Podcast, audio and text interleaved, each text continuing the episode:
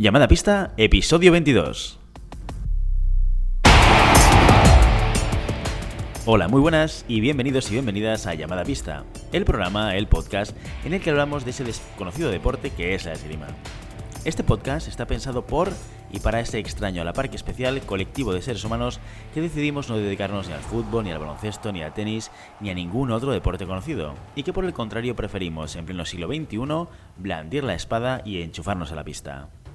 Aquí estamos, Willy Cornet, esgrimista intermitente, y al otro lado de Skype tengo a Santi Godoy, entrenador de esgrima y director del SAC, Sala de del Garraf. Hola Santi, ¿qué tal?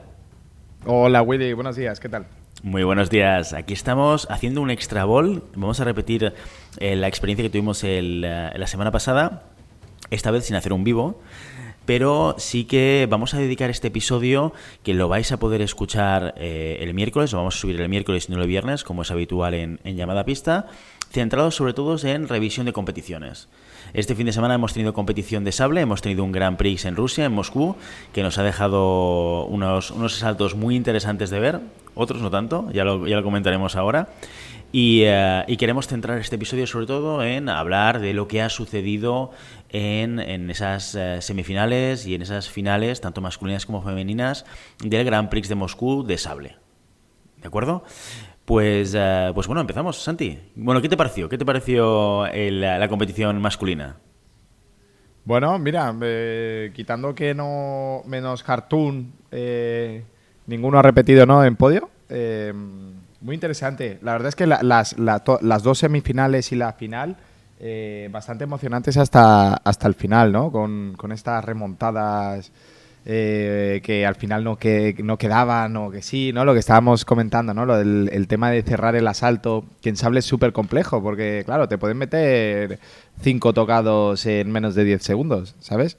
Y lo vi muy, muy claro en, el, en la primera semifinal eh, con el... Con el con el americano, ¿no? Que, que ahí parecía que no, parecía que no, pero al final sí que se consiguió meter. Tuvimos esa. Bueno, lo primero de todo, sí, nosotros somos capaces de gafar a cualquiera, ¿eh? Porque nada más que hablamos sí, un poco. No deberíamos hablar de nombres, no, no, no, no. no. Pasó con el pobre Sanguko, que cayó en semifinales después de, de hablar de él, y, y Estilaji también, o sea, creo que cayó en 32 o en 64, o sea, de hecho todos, los dos Kims, el Sanguko y, eh, y Estilaji, lo que tú decías, menos Max Hartung, que sí que volvió a entrar en podio todos los demás. El tercero, sí. Desaparecidos. O sea, creo que cayeron eso en 32 o en 64. Muy prontito. En 32. En 32. Pues ahí, en esa primera semifinal... Silashi en 32, sí. ¿Cómo, cómo? Silashi en 32, digo. Sí, Silashi en 32. Pues en esta primera semifinal eh, que comentabas teníamos a Curatoli, al italiano. Correcto, al italiano. Eh, contra, eh, atención al nombre, Der Derswitz que es estadounidense, de 23 años. De hecho, el número uno del ranking de, de la FIE de sale masculino, sí. ¿no? Sí, sí, sí, sí. Sí que fue un asalto vamos, muy duro y de remontada, ¿eh? De remontada total. Primer tiempo acabaron 8-6, ¿verdad? Uh -huh. Y luego, a mí lo, lo, lo, que sobre todo me gustó mucho fue en, eh, en ese segundo tiempo, en muy poco periodo de asalto, eh, el estadounidense, coloca tres tocados seguidos. Dos de ellos, yo creo que merece mucho la pena verlo. Si tenéis la oportunidad, pondremos en las notas del programa los enlaces al, a la página web de la, de, bueno, de YouTube, donde hemos visto los asaltos. Y los, el tocado octavo y noveno del estadounidense son muy interesantes de ver, porque ahí se puede ver el control de, distancia del, del, estadounidense, de Dersvich, y, uh, y cómo realmente le da la vuelta al marcador y haciendo esta remontada que, comentabas tú, ¿no, Santi? Sí, indudablemente. Además, el Estados Unidos en sable es una, es una gran potencia, en sable y. En armas de, en armas de convención son una gran potencia. Y, ostras, se ve mucho el, trabajo de, piernas que tiene esta arma, implícito, ¿no? Ya estábamos diciendo que el sable es una de las armas que eh, requiere de una implicación física mucho mayor que en cualquiera de las otras dos, ¿no? Y se ve en cada tocado, en cada, en cada fondo. Aquí, si te fijas, eh, tú, Willy, como espadista, ¿tú te has fijado alguna vez en alguno de estos combates que hagan un fondo corto? O sea, todos los fondos son como mínimo Sí, de sí. dos metros. O sea, te, estás dando cuenta que, la, la, implicación física que requiere eh, es muy alta y el trabajo físico, trabajo de control de distancia es muy depurado. La verdad es que, este, este, este asalto para mí lo ganó eh, por piernas. el control de distancia y, y, eh, y, sobre todo mucho tocado en centro de la pista, pero esto yo creo que también en sable se suele dar bastante, ¿no? Sí, sí, sí, sí. sobre todo el, tenemos pendiente esto de, los, datos ¿no? de Xavi Iglesias de, las zonas de pista para las otras dos armas, pero yo creo que la gran mayoría de tocados se, desarrollan en el, mm. centro de la pista. Eh, también es verdad, es, un, es lo que en, espada, por ejemplo, nos juega a nuestro favor, que es lo que puede pasar de todo ¿no? en, el centro de la pista. Yo creo que en sable eh, te da la posibilidad de, uno, tocar, con esos ataques tan, tan largos. Y dos, en el caso de no tocar, te puede dar una oportunidad de poder eh, contrarrestar la, la, acción del rival. Entonces, una entendiendo que para nosotros es una es una desventaja, para Sable puede ser incluso una virtud. Pues ahí en esa semifinal yo destacaría también el último tocado, el último tocado del estadounidense, el que dejaba el marcador 15-12, que es muy bonito de ver. ¿eh? Yo creo que para mí esos tres tocados, el, octavo noveno de Dersvich, del estadounidense, y el número 15, el último, el que le da la victoria y el pase a la final, merece la pena por lo menos el, pasar y, ver esos tocados eh, bonitos del estadounidense. Sí, mira, yo sin, sin, sin, miedo a equivocarme mucho, o sea, realmente el sable es el arma más espectacular y bonita de ver, ¿eh? Además, ya no solo por el hecho de, de, que es muy rápida, muy, muy movimientos muy, muy dinámicos, fondos muy largos, sino porque la, el no tener tiempo le confiere un, un pack, un, un, pack de, de, de compresión de tiempo que es muy entretenido, aunque no te enteras de nada. Visualmente, yo creo que es el arma más bonita de ver y más entretenida, porque no tienes que estar como 50 horas esperando que pase algo, como puede ser sí, espada. No. ahí, ahí, lanzo un, un dardo a, mi contra, pero bueno, es verdad que eh, a efectos de que en principio nadie que vea la esgrima, eh, o la mayoría de gente que ve la esgrima, no entiende lo que pasa, eh, en ninguna de las tres armas, al menos que sea espectacular y sea bonito, ¿no? Y eso sí que lo tiene el sable. Yo creo que es de las armas que más se puede apoyar la Federación Internacional para proyectar la imagen de la, de la esgrima, lo que decíamos, ¿no? Ese cambio de imagen, ese, ese romper paradigmas de la esgrima deporte aburrido y tal. Y el sable, como nuestros compañeros de We Are el Gato lo están haciendo, ¿no? Cambiar ese, ese chip con el arma más dinámica que de las tres, el, el arma de corte. Sí, sí que es verdad que a veces es difícil entender qué está pasando, ¿no? Sobre todo despista mucho cuando los dos eh, gritan como si hubiesen tocado, ¿eh? Celebran el punto. Sí, esto, esto despista muchísimo porque al final no sabes bien bien qué ha tocado, entonces tienes que estar atento a lo que dice el árbitro, entender lo que dice el árbitro, porque, bueno, en el caso de Rusia, por ejemplo, el árbitro hablaba en francés, eh, pero claro, también, o sea, no solamente entenderlo idiomáticamente, sino entender la frase de armas que está utilizando eh, para, saber hacia dónde va a ir el tocado, ¿no? Pero, pero sí que es verdad que es súper espectacular.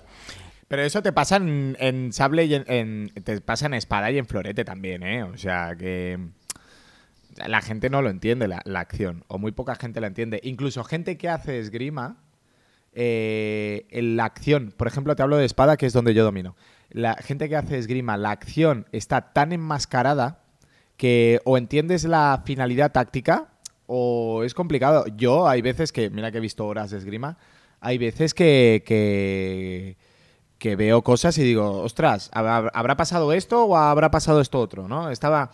¿Ha, cogido bien el tiempo o el otro se ha equivocado y, y, lo ha aprovechado? No sé si lo estaba buscando o se lo ha encontrado. Entonces, estas cosas pasan. Eh, a igualdad de, condiciones de que no vas a entender, eh, pues normalmente te quedas con lo más visual, ¿no? Y en este caso, pues sería el sable. Y tanto.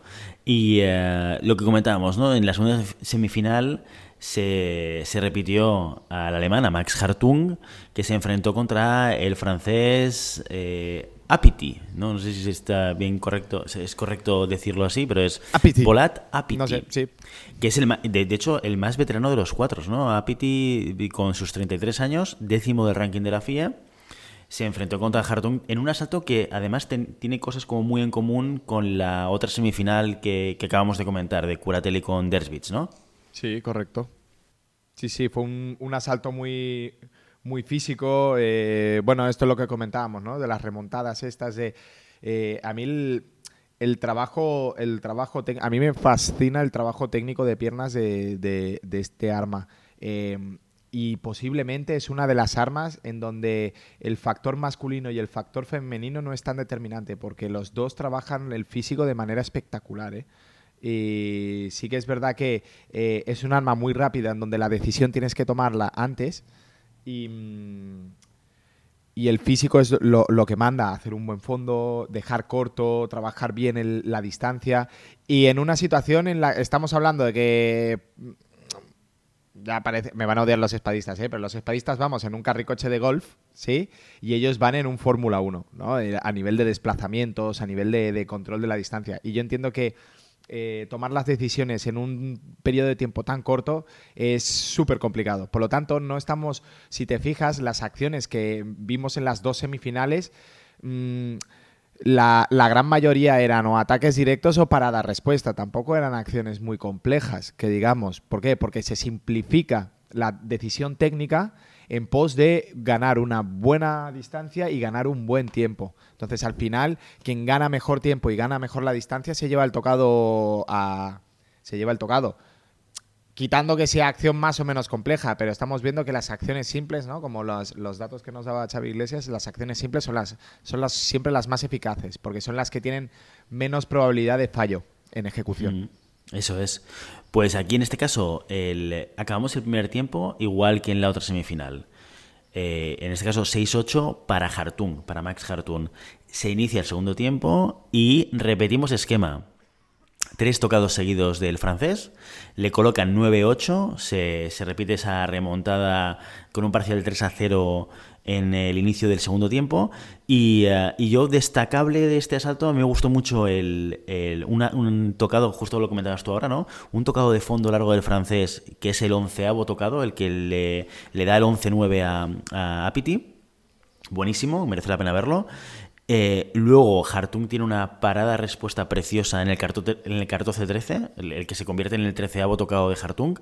Incluso que el propio Apetai le felicita. O sea, este te- hay que verlo, hay que verlo porque Apetai Sí, le sí, aplaude como diciendo, No, no, no, muy bueno tocado. espectacular. Ese tocado es.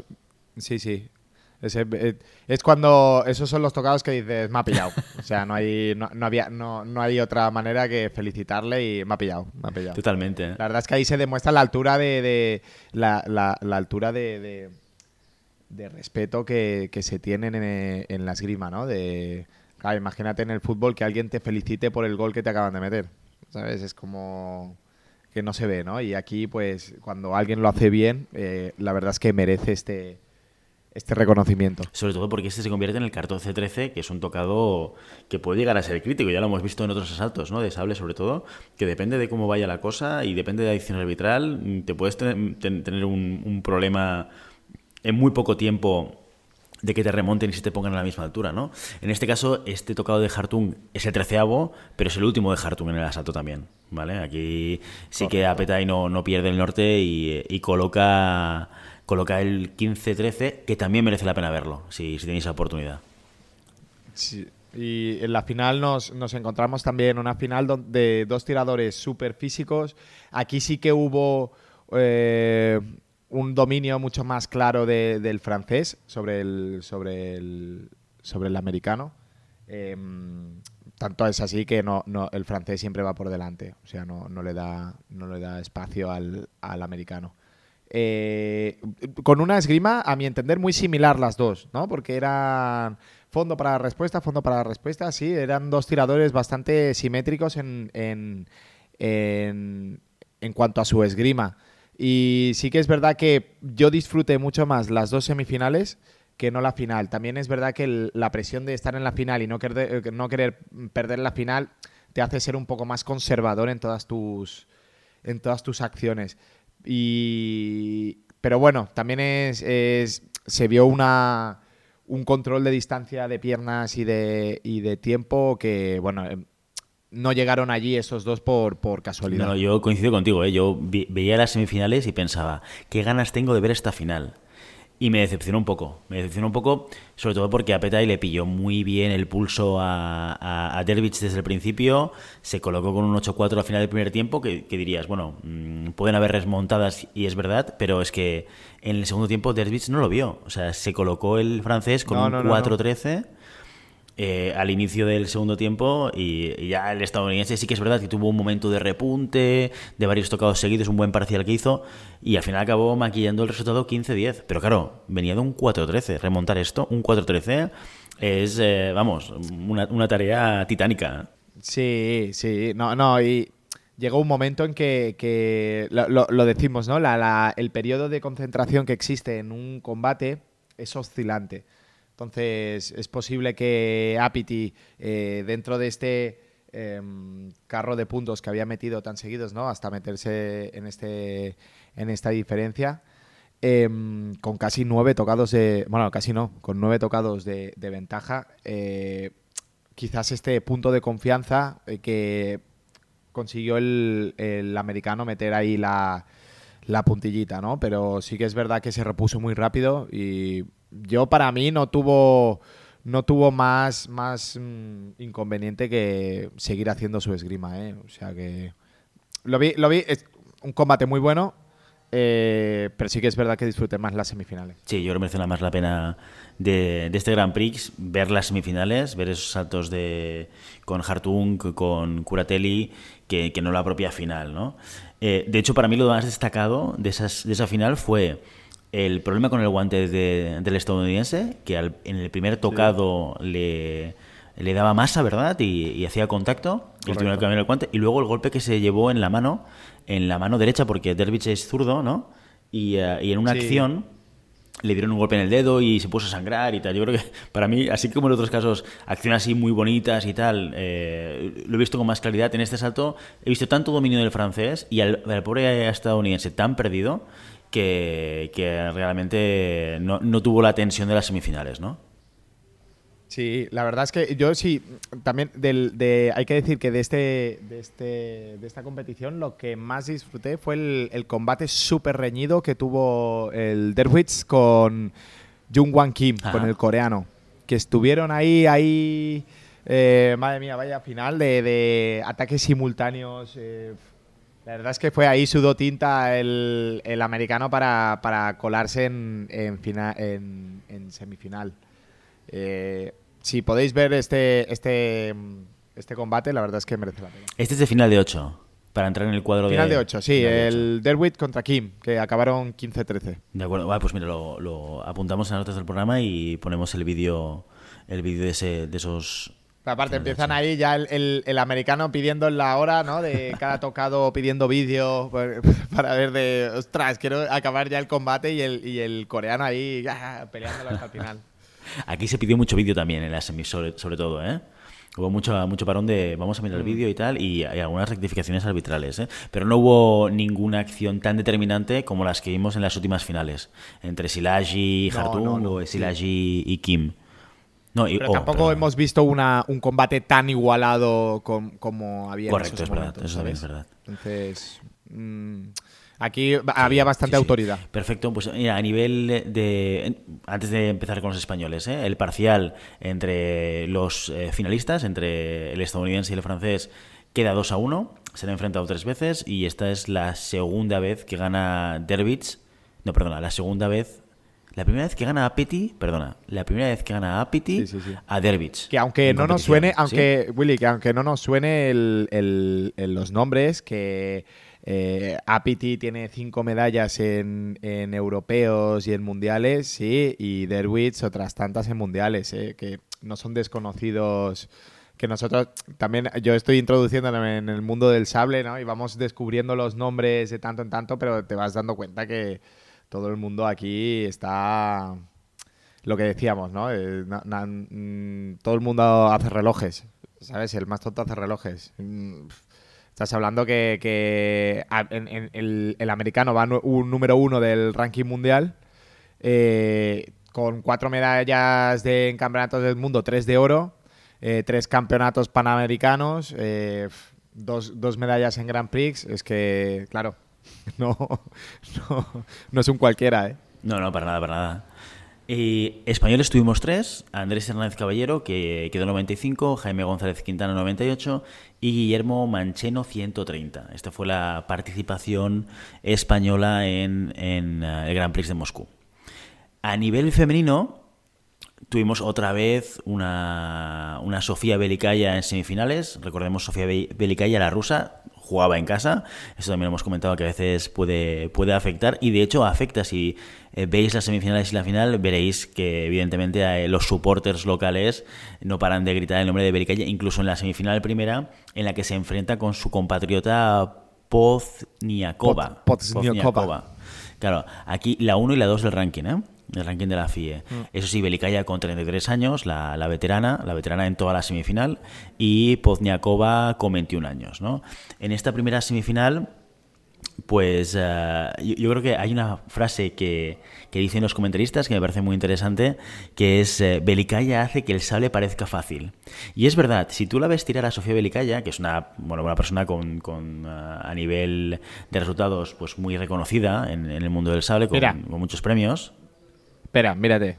ahora que hablas de premios, eh, tienes eh, en, en, perdón, en Copas del Mundo siete medallas de oro, tres de plata, seis de bronce. En Campeonatos del Mundo tiene dos medallas de oro, dos de plata y uno de bronce. En Europeos tiene cuatro medallas de oro y dos de plata. En Grand Prix tiene siete medallas de oro, siete medallas de plata y diez de bronce. Y tiene dos eh, platas eh, olímpicas. Estás hablando que es una.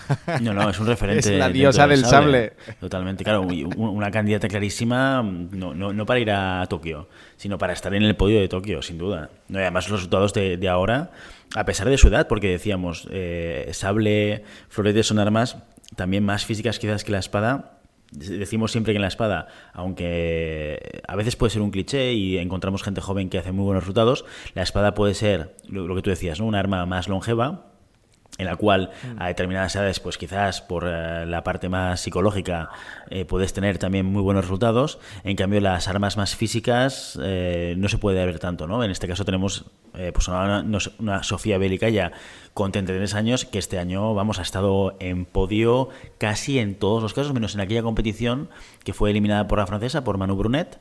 Pero bueno, ya vemos que en el siguiente Grand Prix, jugando en casa, primera semifinal eh, venciendo a, su compatriota 15-13.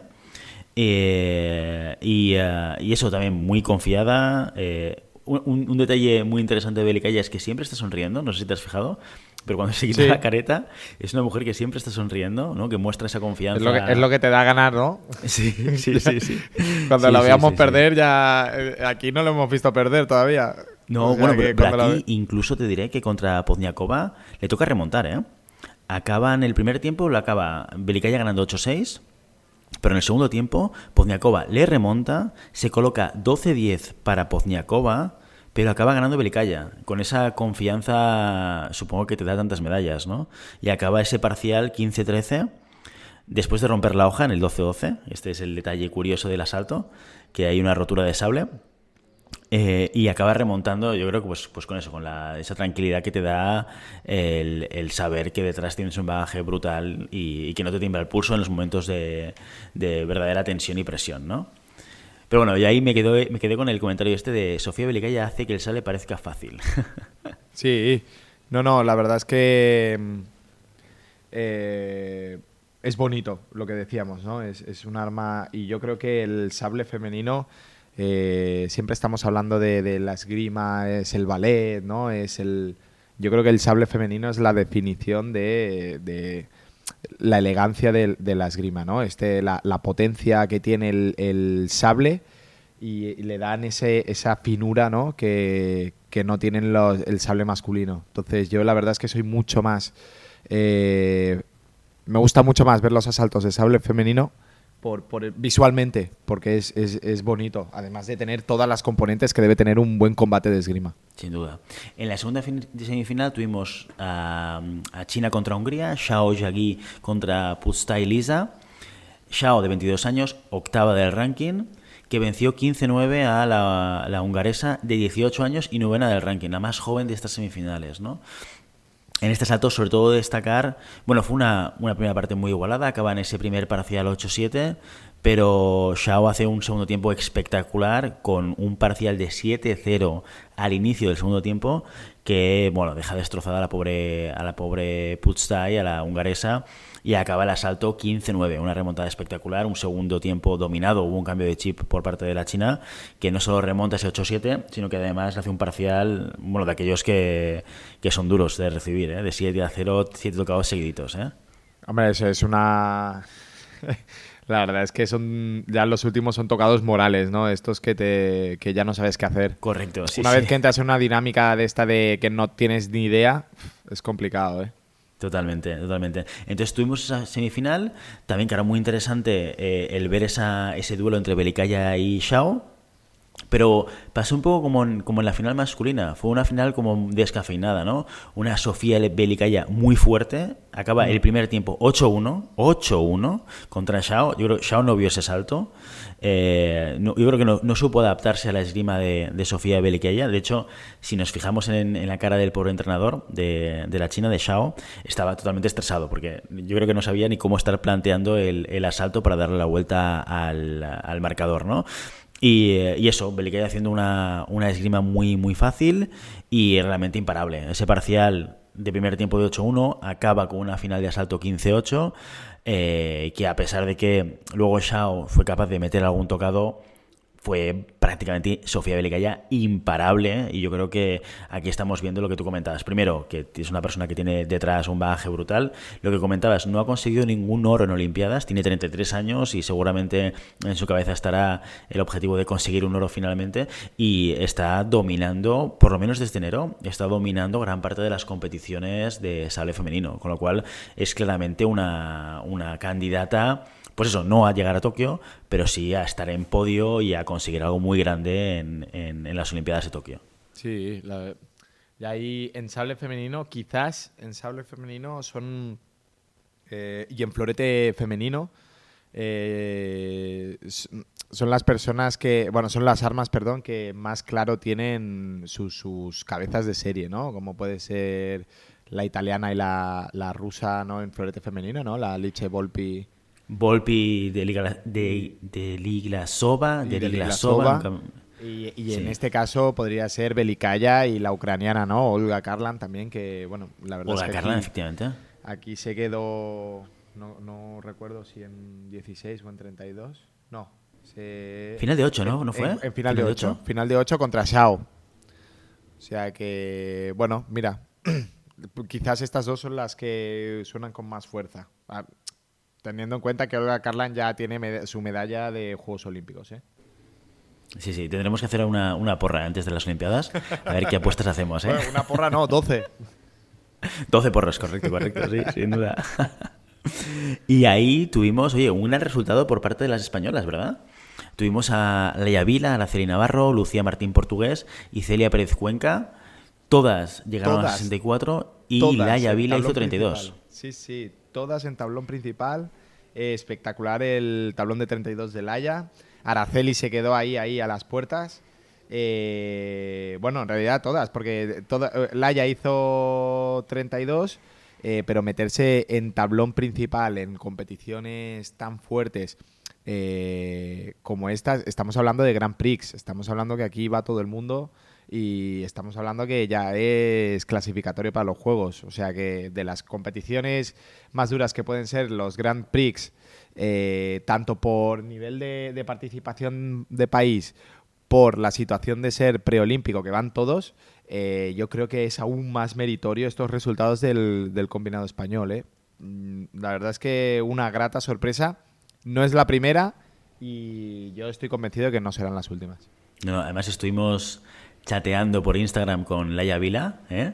mientras estaban en, en, Moscú, en Rusia. Les deseamos mucha suerte en, en los resultados y, eh, y, habrá que verlo. No será fácil ¿eh? colocar el equipo español, pero estaba mirando últimos resultados y, y, lo que tú comentabas. O sea, no será fácil sobre todo porque competimos con Europa y la plaza, aparte de las cuatro primeras, que va a ser complicado estar ahí arriba porque hay, hay países muy fuertes el, eh, la, la, plaza europea, que solamente es una, hay, hay, que, hay que desbancar gente por ahí, ¿eh? porque seguramente entre Hombre, los 10 tiene... primeros hay mucho país europeo. Claro, no, tienes... Ya, el problema es que Rusia está dentro de Europa. No debería ser así, nunca. Rusia está más en Asia que en Europa, por lo tanto, fuera. Claro, pero quitando Rusia, eh, Ucrania, eh, Italia, Hungría, eh, claro, Francia tienes mucho. Yo creo que Sable en este caso, al igual que en las otras armas, bueno, en Florete quizás también, pero al igual que en, en, eh, Espada y en Florete, Asia eh, se, ha, se, ha, conseguido colar muy, muy arriba, ¿no? Los coreanos, los chinos, eh, se, han, se, han, podido colo colocar ahí arriba. En Sable, eh, quitando, quitando los americanos, ¿no? Que podría ser ahí el, el top también, los grandes, grandes equipos son europeos. Entonces eso hace que la clasificación europea sea... Muy Mira, de hecho, la clasificación por equipos, de, de, hecho, es de la única Copa del Mundo que se ha dado hasta ahora, ¿eh? que es el mismo resultado. Italia ganó por equipos, estaría ahora mismo en ese ranking para Tokio número uno. La 2, que fue la semifinalista, fue Ucrania. La 3, Corea. La 4, Japón. Aquí tendríamos ese, ese primer cuadro de cuatro clasificados. Y luego empezaríamos a contar en plazas europeas y asiáticas, etcétera, ¿no? Y tenemos por debajo de Japón Francia, Rusia, China, Estados Unidos y luego ya va España. Con lo cual tienes a, a Francia, a, y a Rusia como europeas que también están metidos. Si Japón corre plaza, que ahora no recuerdo si corría plaza, entonces Francia entraría, entraría entre los cuatro primeros. Eh, Japón no se, no se sabe. No se sabe porque si Japón se, se clasifica, ¿Sí? Son ocho equipos los clasificados. Si Japón no se clasifica, son nueve equipos los clasificados. sea que no corre plaza. No corre plaza. Si este Japón está clasificado. No, no corre plaza. Claro, pues en este caso, mira, sería. Corre, correría, correría, plaza, correría plaza en el, en el momento que está clasificado. Claro, si está clasificado, eh, corre una plaza, porque de los ocho clasificados, Japón, que es el, el país anfitrión, está dentro. Eh, si no está clasificado, eh, por lo tanto, no corre plaza, se suma un equipo más a la clasificación. Entonces, en vez de ser un, una, una, competición de ocho equipos, es una competición de nueve equipos. De acuerdo. Pues mira, e, e, eso quedaría así de esta manera. Italia, Ucrania, Corea, Japón, en esas cuatro primeras plazas. Luego la plaza europea la, la, la ocuparía Rusia, China la asiática, Estados Unidos la panamericana.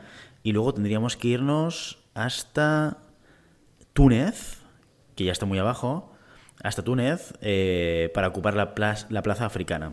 ¿No? O sea que va a estar la lucha, va a estar claro. durilla ¿eh? para, para entrar ahí. Sí, sí, sí. Pero bueno, estamos ahí. Bueno, estamos como si estuviéramos, como si yo estuviera entrenando en la pista también. Estamos trabajando en ello, claro que sí. No, hombre, nosotros damos nuestros ánimos y nuestra la energía que podemos desde, desde el podcast, ¿eh? Pero es, es, es muy bonito esto, ¿no? De ganamos todos, pierden ellas, ¿no? De, nos, nos, estamos clasificando todos. Bueno, vale. es verdad, es verdad, eso también es verdad. pues vale. Muy bien. Oye, próximas competiciones. Tenemos fin de semana de descanso, Santi. Este fin de eh, no hace falta que analicemos eh, competiciones y de hecho tenemos descanso. Bueno, tenemos la nosotros tenemos la Cataluña League, que es la, la competición esta por equipos que tenemos en la equivalente a la Liga León de, de, de Madrid. Ah, o sea, este fin de semana es competición, bueno, ¿eh? no, creo, no, creo, que haga falta re review. No, yo creo que vamos a pasar. Vamos a pasar por, por, por, uh, por alto la, la, Cataluña League.